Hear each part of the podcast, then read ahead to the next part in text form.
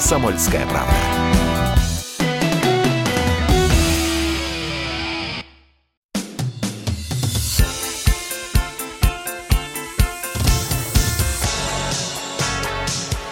Шестьдесят лет Виктору Цою.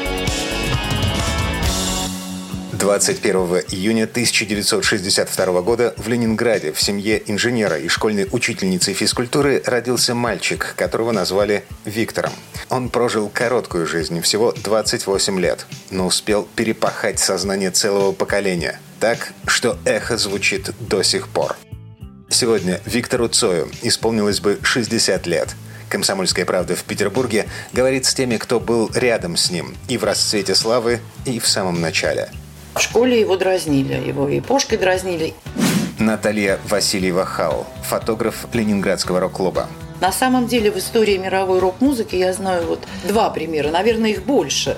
Но я знаю конкретно два примера вот таких вот великих певцов, великих рок-звезд, которым пришлось пережить вот эти расовые предрассудки. Боб Марли, который был сыном белого отца и черной мамы на Ямайке. И поэтому белые мальчишки с ним играть не хотели, потому что он был черным, а черные мальчишки с ним играть не хотели, потому что у него батька был белый. И ему пришлось очень тяжело, вот в детстве и в ранней юности. И то же самое с Виктором Цоем. Ну, что я могу сказать? У нас неправильно называют. Он был наполовину кореец, наполовину русский. Владимир Рикшан, лидер группы «Санкт-Петербург». И у нас, когда говорят, что Обама – это негр, это неправильно. Обама наполовину афроамериканец, наполовину э, белый американец. Поэтому Виктор Робертович был полукровкой. То, что э, могли в раннем возрасте как-то на эту тему подшучивать, да. Конечно же, э, когда ты отличаешься хоть чем-нибудь, или слишком высокий, или слишком толстый, или еще как-то в детской среде обязательно будут э, дразнить. Я думаю, вот такие вещи, они и провоцирует часто человека на творчество. Потому что творчество – это сублимация каких-то личных проблем в искусстве.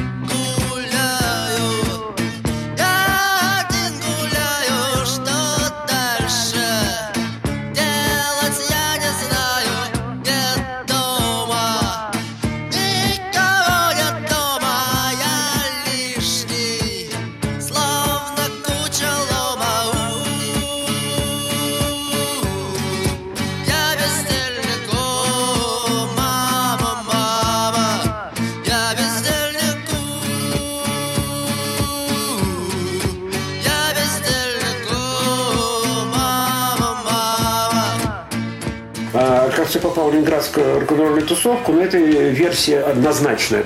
Олег Гаркуша, группа «Аукцион». Концерт БГ в Петродворце, в шайбе в университетской. Возвращался он на электричке, соответственно. В этом же, ну это может быть тоже легенда. В этом же вагоне ехал с, Рыба, с Рыбой. Цой исполнил две песни. Одна, как говорит БГ, никакая, другая «Мои друзья идут по жизни маршем». Она ее зацепила, и буквально на следующий день он повел в торпило записывать альбом 45. А как мне это все представляется?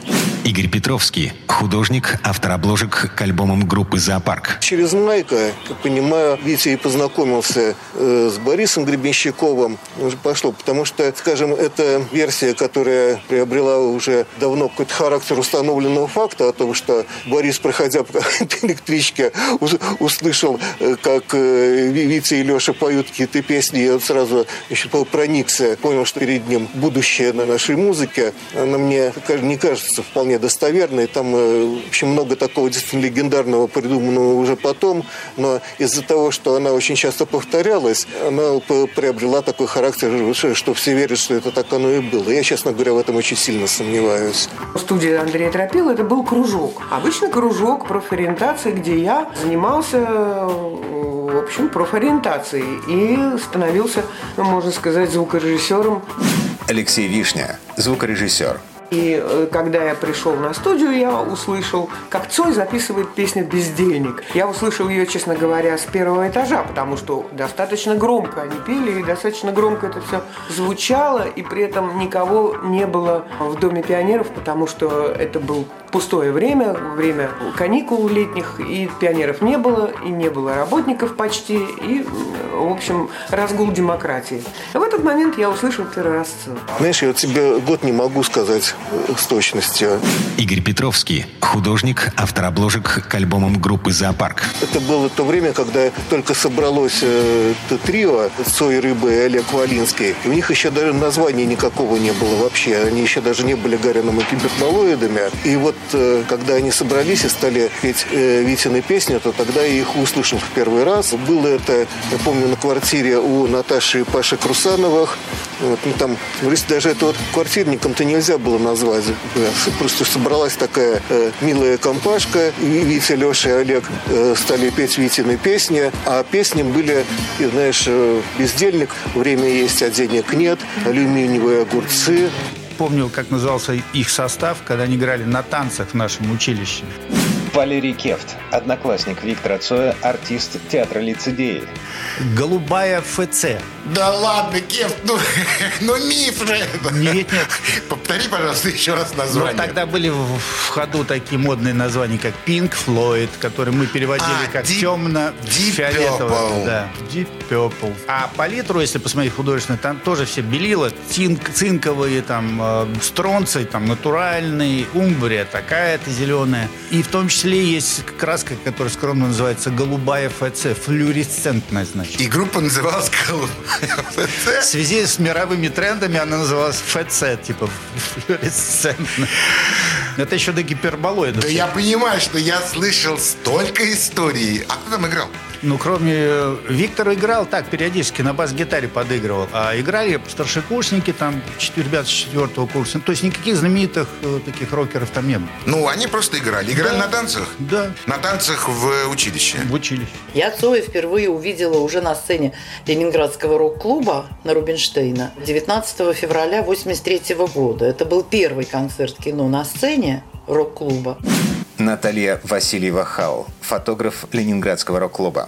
И сразу после этого концерта мы все поехали на день рождения Севы Гайкеля. Он тогда работал сторожем в ПТУ, ночным сторожем. И вот это, знаешь, поколение дворников и сторожей. И он свой день рождения устроил в холле ПТУ.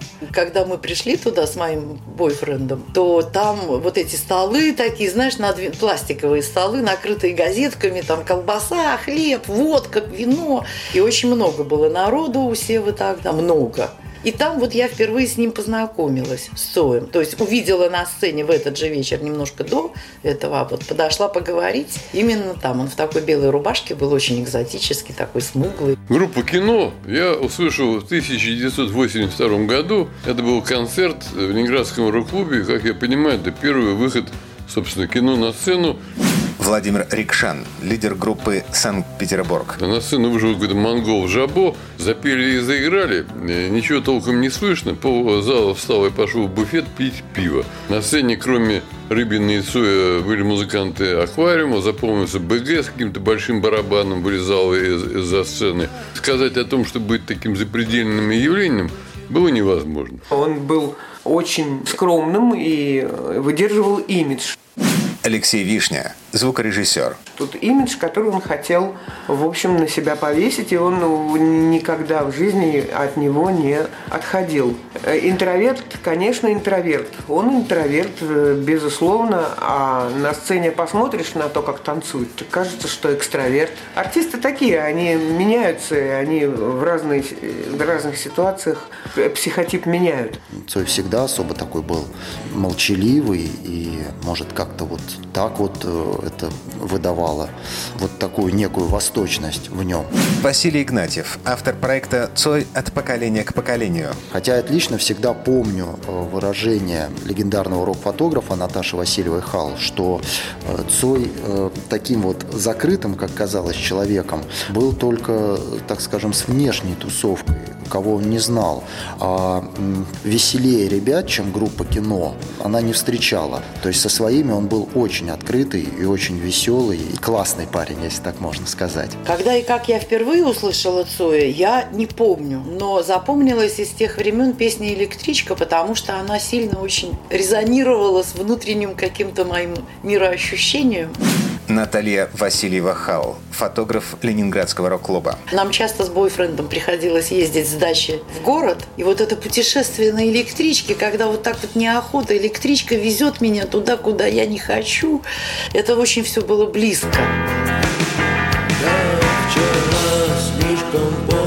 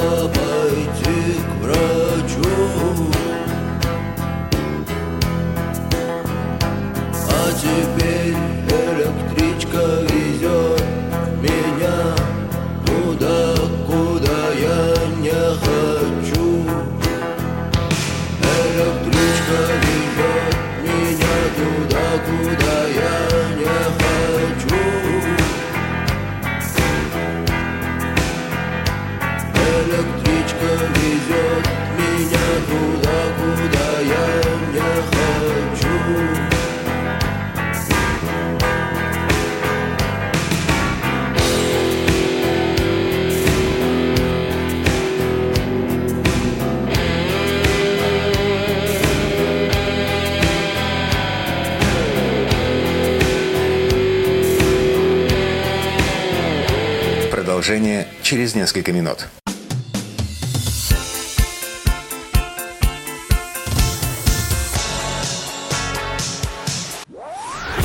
Если тебя спросят, что слушаешь, ответь уверенно. Радио «Комсомольская правда». Ведь Радио КП – это истории и сюжеты о людях, которые обсуждает весь мир.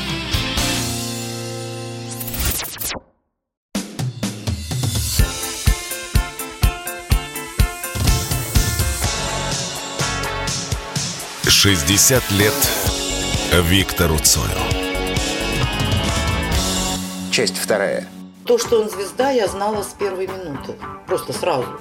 Наталья Васильева-Хал, фотограф Ленинградского рок-клуба. Звезда – это же внутреннее состояние души артиста. Плюс вокал. Он либо звезда, либо нет. Вот нельзя постепенно стать рок. То есть постепенно становились люди рок-звездами, потому что постепенно они приобретали все большую и большую популярность. Но это не значит, что внутренняя звездность росла.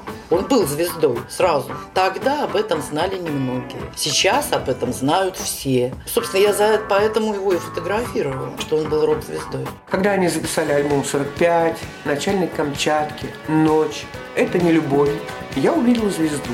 Алексей Вишня, звукорежиссер. Потому что, извините, каждый год по альбому альбомы все больше и больше завоевывают популярность, получают все больше и больше аудитории, у кино появляются концерты, они стоят все дороже и дороже.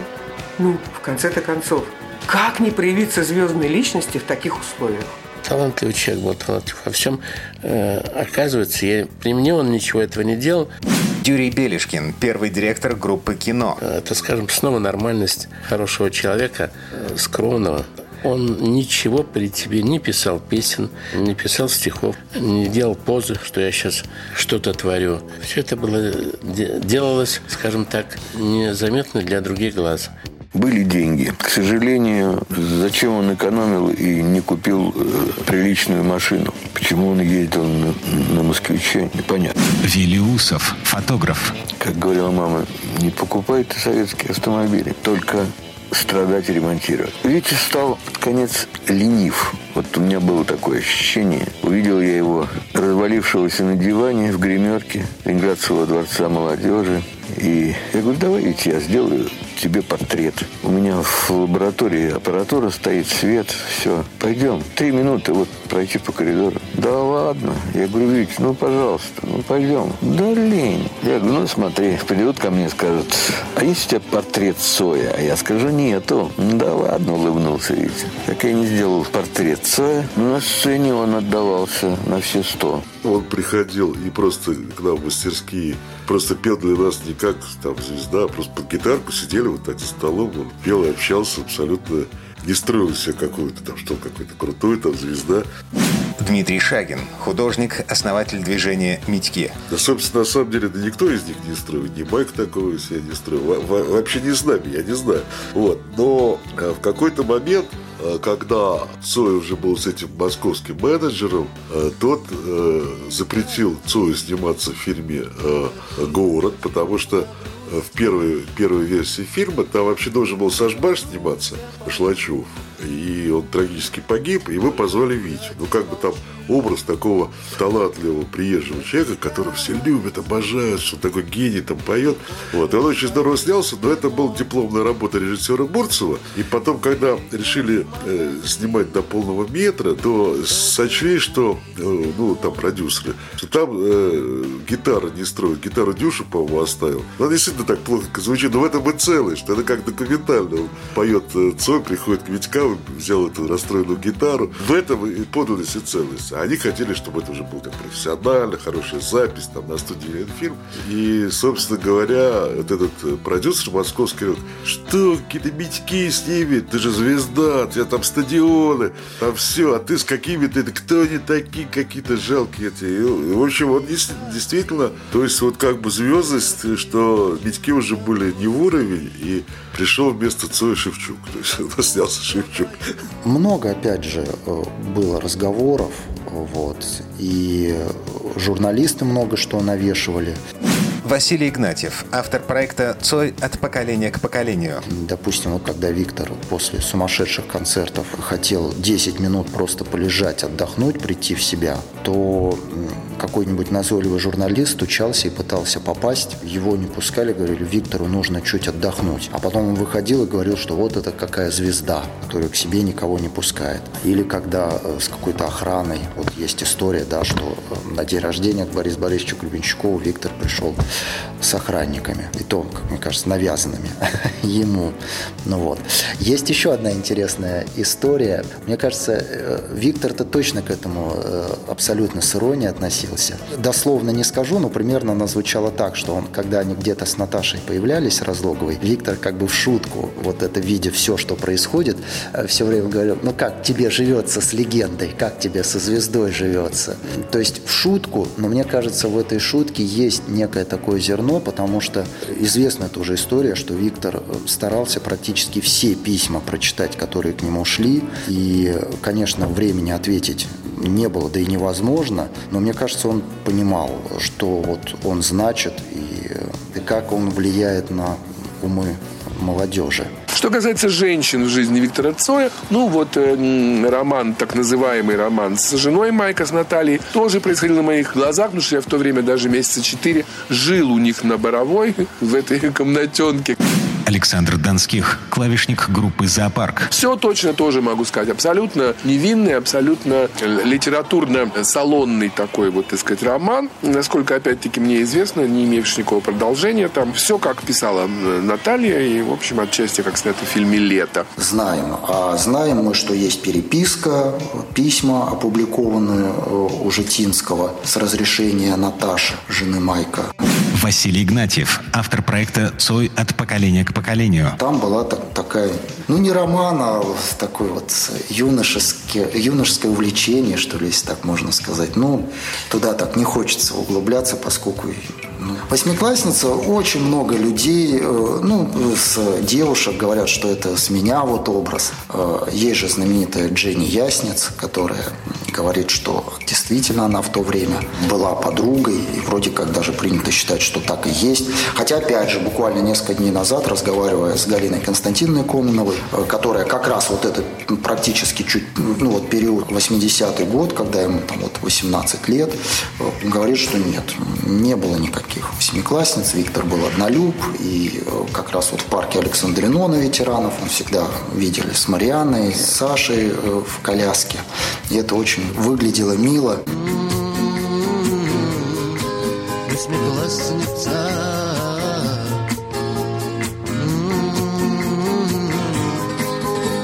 Настоящей любовью Цоя на самом деле. Ему так и не удалось, э, мне кажется, постичь счастье семейной жизни. Я считаю, что в этом отношении ему не очень повезло.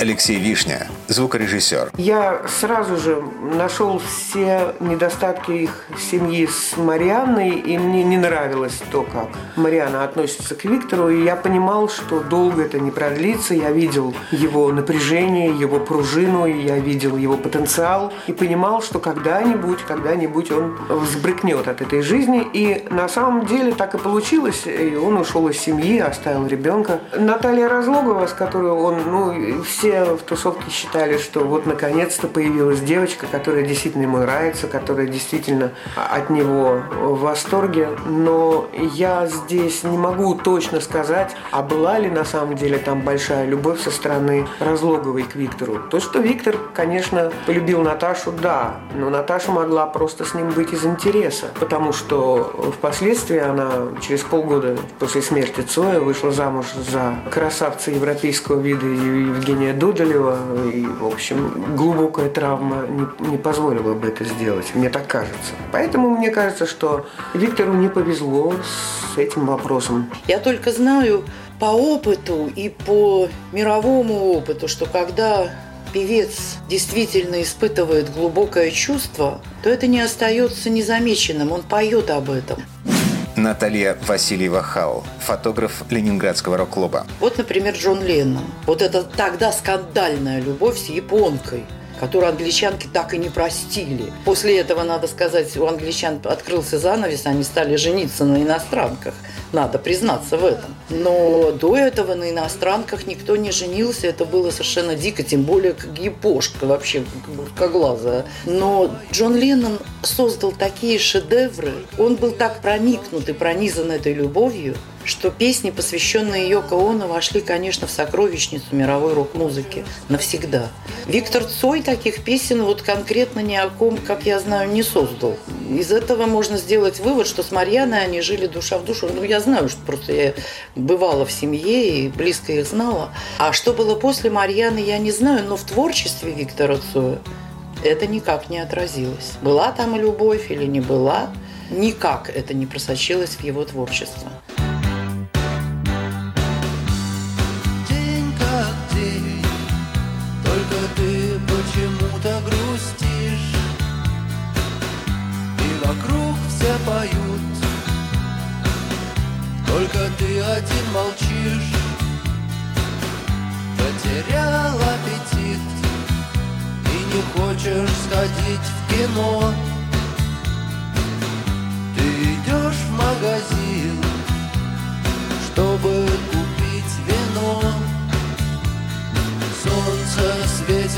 Растет трава, но тебе она не нужна.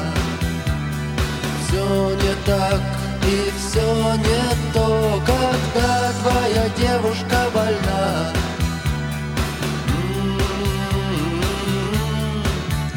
Когда твоя девушка больна.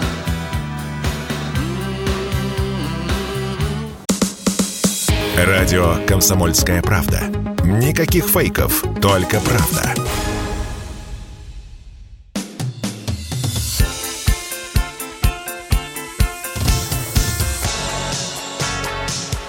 Шестьдесят лет Виктору Цою. Часть третья.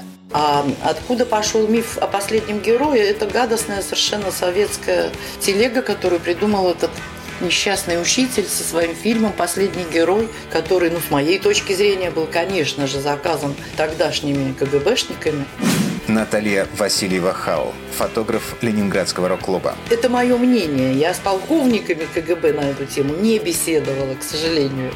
Но уверена, что это, конечно, в те годы иначе и быть не могло бы.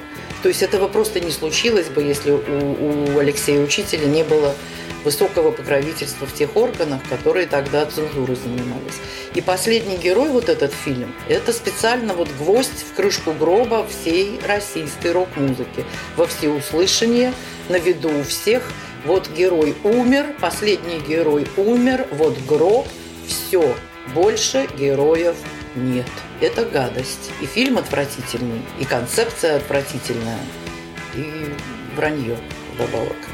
Героев полно. Мне кажется, вообще это э, после фильма «Асса» Цоя как-то журналисты как-то вот за, закрыли в этот черный такой вот образ и не хотят копнуть поглубже и посмотреть, какие были классные веселые костюмы э, на фестивалях Ленинградского рок-клуба.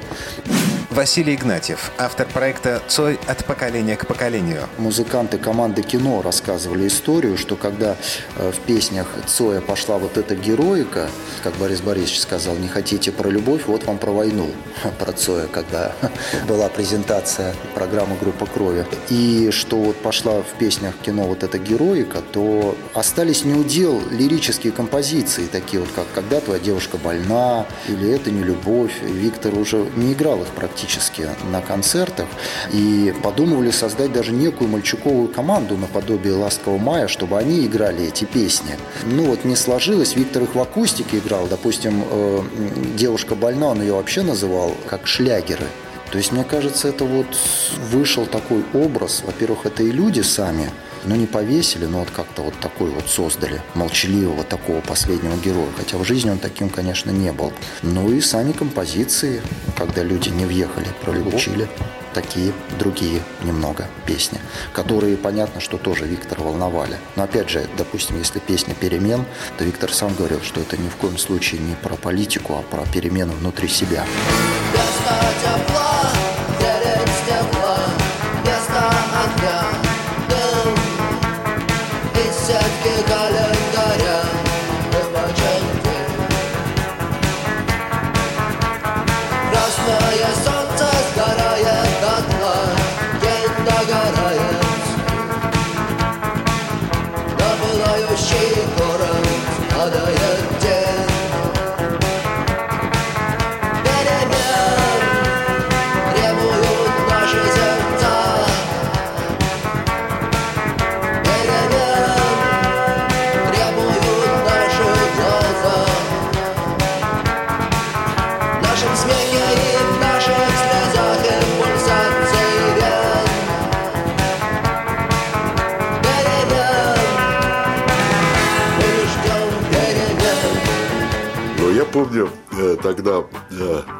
Пришел в гости группе э, «Кофе», они очень ругались на Цоя, сказали, что это полный плагиат группы Полис Стилга. Дмитрий Шагин, художник, основатель движения «Митьки». Вот, и ставили мне прямо вот песню Цоя, песню этого Полис. И вот видишь, вот видишь, это же полный плагиат, вот видишь, там они прямо там очень переживали. А я им тогда сказал, что ну, тут, собственно, музыка-то музыка, а у него, конечно, главной составляющей его э, стихи, которые, конечно, ни, никакой не плагиат, это абсолютно его видение мира. И, собственно, он этим ценит. А то, что музыка на кого-то похожа, это как бы уже не, не, не самое главное. Вот.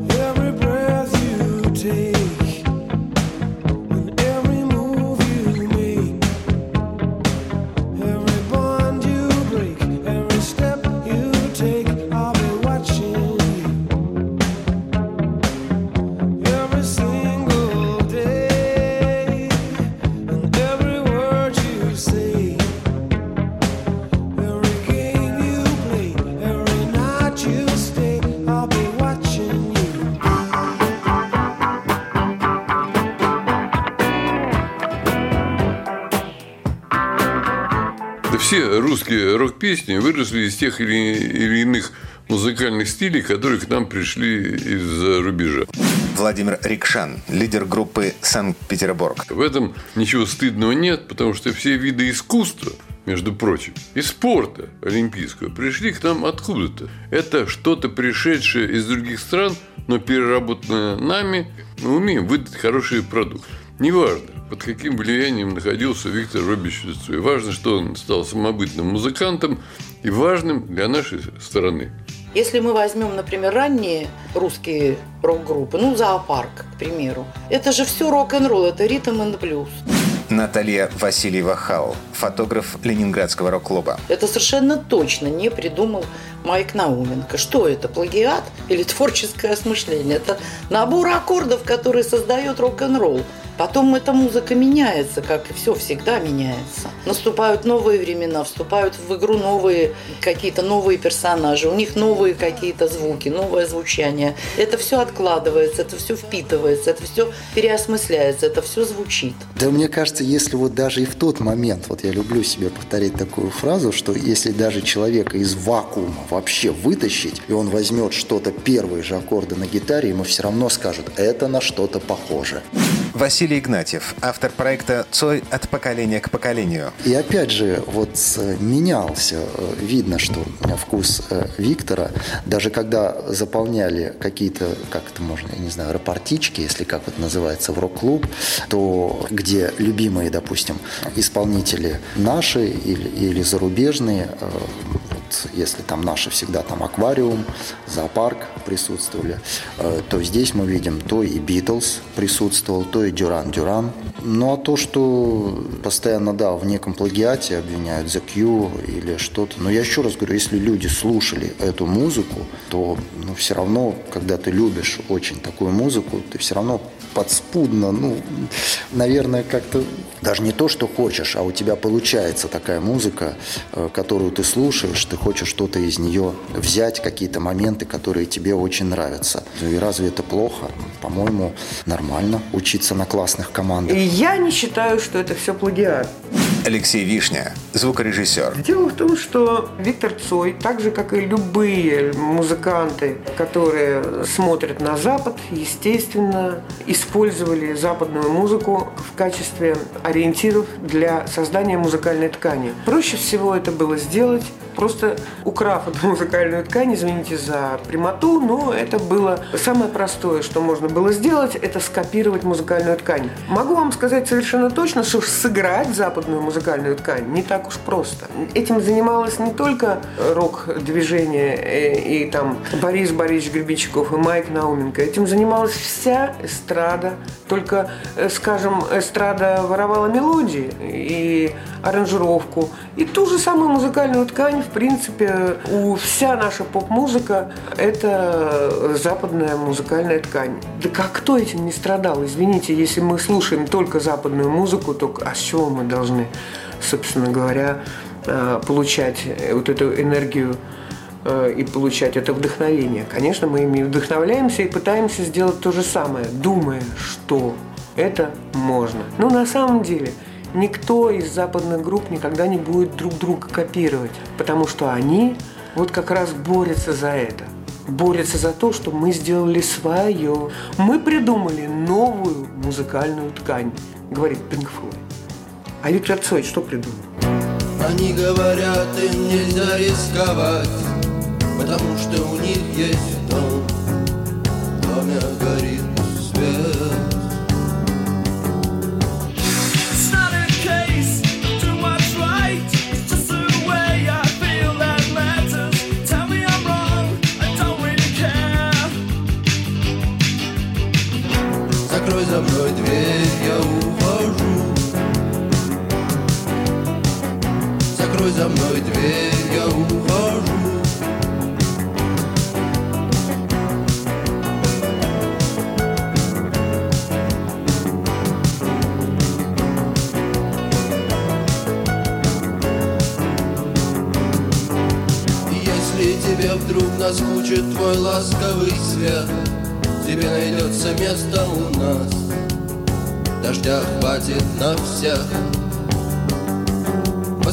на часы, посмотри на портрет на стене. Прислушайся там за окном Ты услышишь наш смех. Закрой за мной дверь, я ухожу. Закрой за мной дверь, я ухожу. Закрой за мной дверь, я Радио «Комсомольская правда». Только проверенная информация.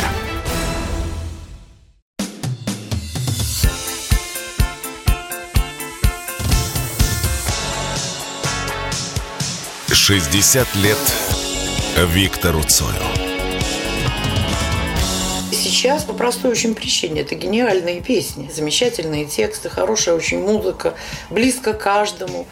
Наталья Васильева Хау, фотограф Ленинградского рок-клуба. У Цоя был доступ к очень высоким уровням информационного поля. Он оттуда черпал вдохновение. И когда он эти песни исполнял, то он зал поднимал до этого уровня. Все, кто сидели в зале, они вместе с ним поднимались на эти новые уровни. У него целый был комплекс методов. Вот иногда про него говорят шаман, там он шаман. Да, он шаманил. Он использовал комбинацию звука, света, ритма, движения, мимики, голоса для того, чтобы создать вот то ощущение, чтобы поднять энергетический потенциал каждом отдельном мозгу, в каждого отдельного слушателя до того уровня, где он это переживает как реальность. Это вот то, что люди говорят, вот что испытывали люди на концертах кино, вот этот катарсис, полное единение энергетическое. Первое, что мне бросается в глаза, потому что все песни ни о чем. А ничто всегда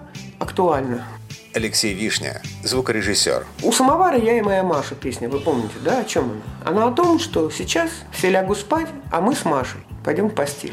Собственно, чем мы будем заниматься в этой постели? В общем, об этом и песня. То есть у нас все песни, которые становились популярными, были про любовь. Любовь всегда актуальна. Но Цой не умел петь о любви. Он не умел петь о цветах. Он считал, что все это ложь. А почему, спросите вы?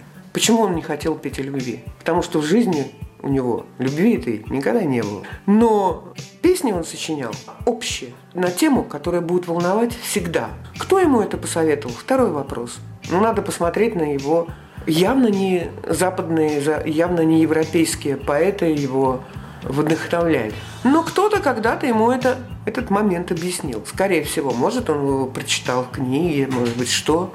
Но, понимаете, творчество должно быть актуальным. Нет смысла в сиюминутном творчестве. Есть смысл в агитации, да, но это никогда не становится творчеством, агитация никогда не становится э, глобальным во времени. То есть это всегда сиюминутно, и никогда это не будет актуально на самом деле, по большому счету. Ну вот сейчас актуальна вот одна тема, да, а есть такие темы, которые будут актуальны всегда. Это любовь и то, о чем пел Цой. О чем пел Цой? Да я не знаю, о чем он пел. Я даже не могу вам пересказать. Ну, наверное, потому что хорошие песни.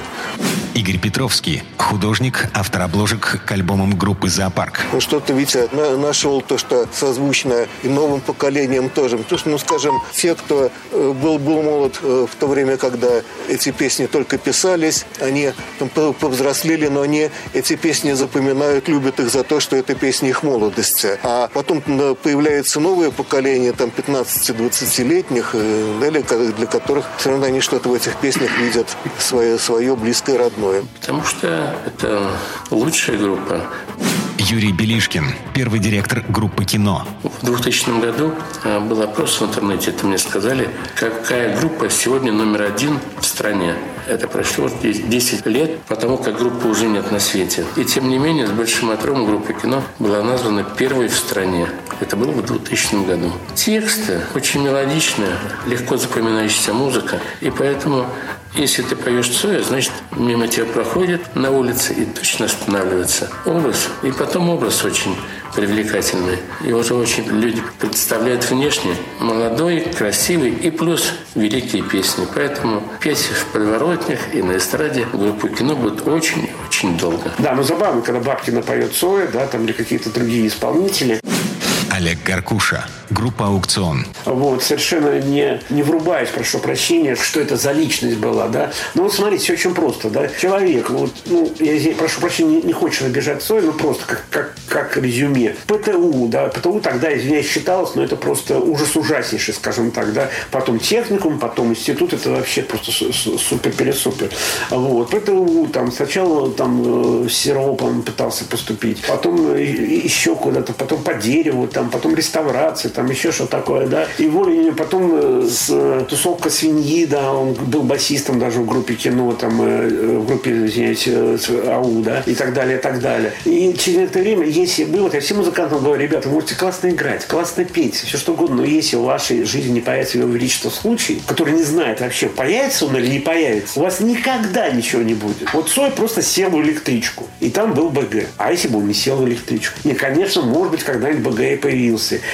Тот же Майк ему очень много помог Цою, да. Опять же, про звездную болезнь, прошу прощения, да. Когда Цой заходил к Майку каждый день по несколько раз, а когда уже, понимаю, гастроли и так далее, но заедь к Майку, привези хорошего там рома, скажем так, да, уже как-то уже нет, уже времени нет, да, и так далее. И, соответственно, песни, которые он писал, они же простые до боли, просто вообще там серая гадость лежит под окном, я ношу шапку, да, ну и шерстяные носки. Но это крутняк, это просто роман уже.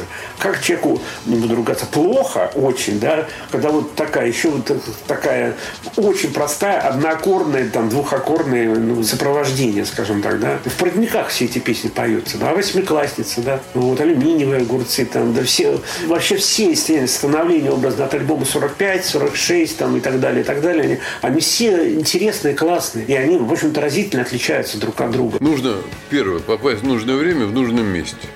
Владимир Рикшан, лидер группы «Санкт-Петербург». Если бы не перестройка, не 80-е годы, кем бы был Виктор Робертович Сой? Ну, талантливый человек, который играл, играл на гитаре, потом э, вдруг женился, потом детки, потом жена говорит, да ты давай завязывай, надо семью кормить. Закончил бы какой-нибудь техникум, пошел бы на какую-нибудь солярную мастерскую точить ножки для письменных э, столов. К сожалению, вся история искусства – это огромное кладбище нереализованных ожиданий. У Вити ну и какого-то количества людей иногда получается попасть вот в нужный момент. Он попал в нужное время, рок-музыка взлетела до небес в 80-е годы, стала знаменем таких демократических изменений. Ну, талант реализовался. Цой погиб-то молодым, но много его песен, особенно ранних, они попадают в такое мироощущение молодого человека, который еще неустойчив в этой жизни, ему нужно вот какие-то ориентиры, вот так чувствуешь. Да я сам помню, идешь куда-то по каким-то лужам, какая-то сигарета мокрая,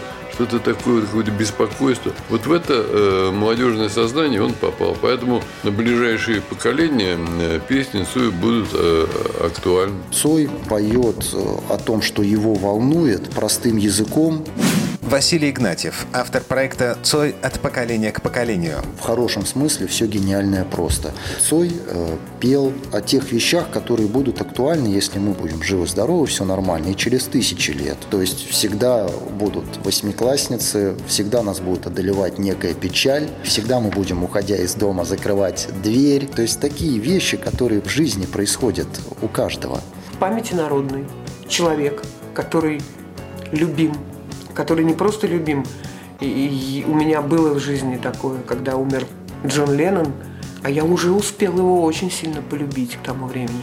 И я очень хорошо понимаю, почему Цой жив. Потому что его любят. И пока его будут любить, он будет жив. Цой для нас жив, так же, как жив и Пушкин, и Есенин жив, и все, собственно, все, кто ушли в мир иной, они своим творчеством, они стали. В этом плане Цой жив, конечно. Конечно, Цой жив. Он поет у нас в наших, прямо поет в наших голосах, в нашем, в нашем мозгу. Он так же точно жив, как и был всегда, собственно. Вот и все. Маленькие детки, то есть уже второе, третье, уже даже четвертое поколение любят эту музыку, поют эту музыку, интересуются всем тем, что связано с жизнью и творчеством Виктора Цоя. Вот посмотрите, какие проходят выставки. Идешь э, по Невскому, практически через каждые там 100-200 метров, где играют уличные музыканты, постоянно звучат песни Цоя. Это и значит то, что Цой жив, и пока его слушают, помнят, любят и поют его песни. Вообще, конечно, потрясающе, как человек за 28 своих земных лет создал столько, что по-хорошему нам еще расхлебывать и расхлебывать. Ночь коротка, так